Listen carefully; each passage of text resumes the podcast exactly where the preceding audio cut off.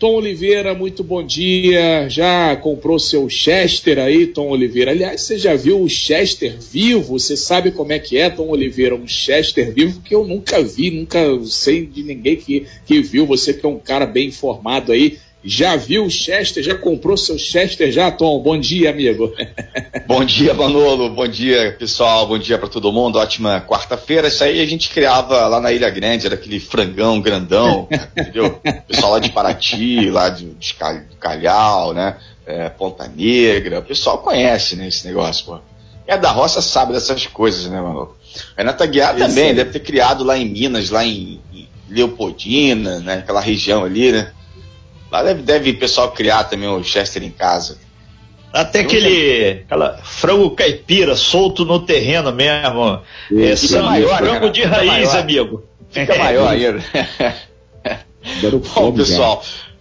8 e 18, bom, ó, as primeiras doses da vacina desenvolvida pela Universidade de Oxford, em parceria com a farmacêutica AstraZeneca, finalizadas no Brasil, estarão disponíveis na semana do dia 8 de fevereiro.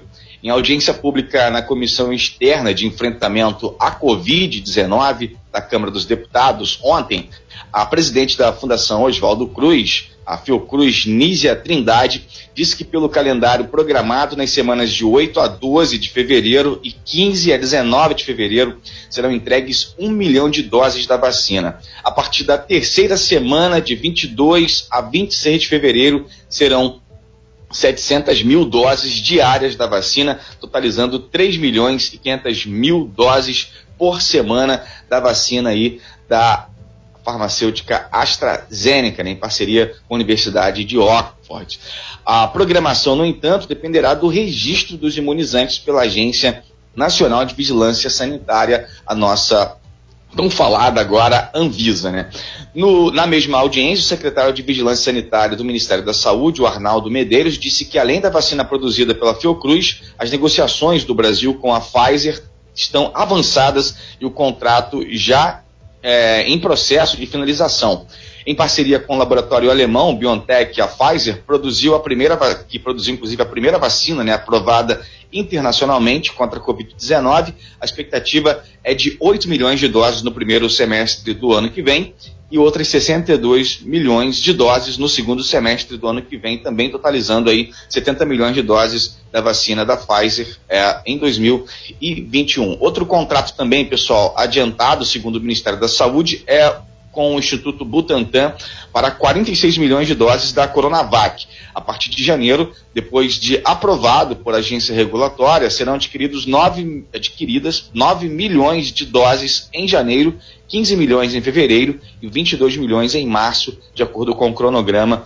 de entrega proposto pelo Butantan. Tem muita gente de olho na Coronavac, inclusive que o prefeito de Paraty, Luciano Vidal, anunciou aqui no talk show que pretende também aí, né, comprar a vacina da Coronavac, caso aprovada aí é pela Anvisa. Em Volta Redonda também lá, o prefeito Samuca assinou lá uma intenção de compra também é, da vacina, e aí o pessoal está todo mundo nessa expectativa é, de que seja aprovada.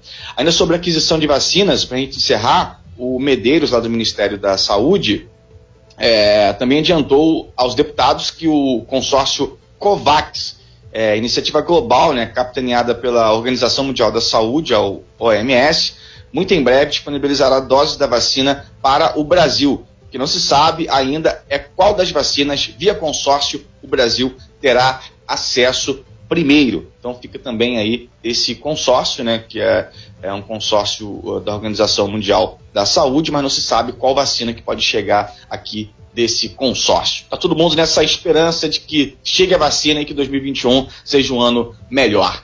É isso, pessoal. Abraço, avante, porque tem sempre alguém na nossa frente.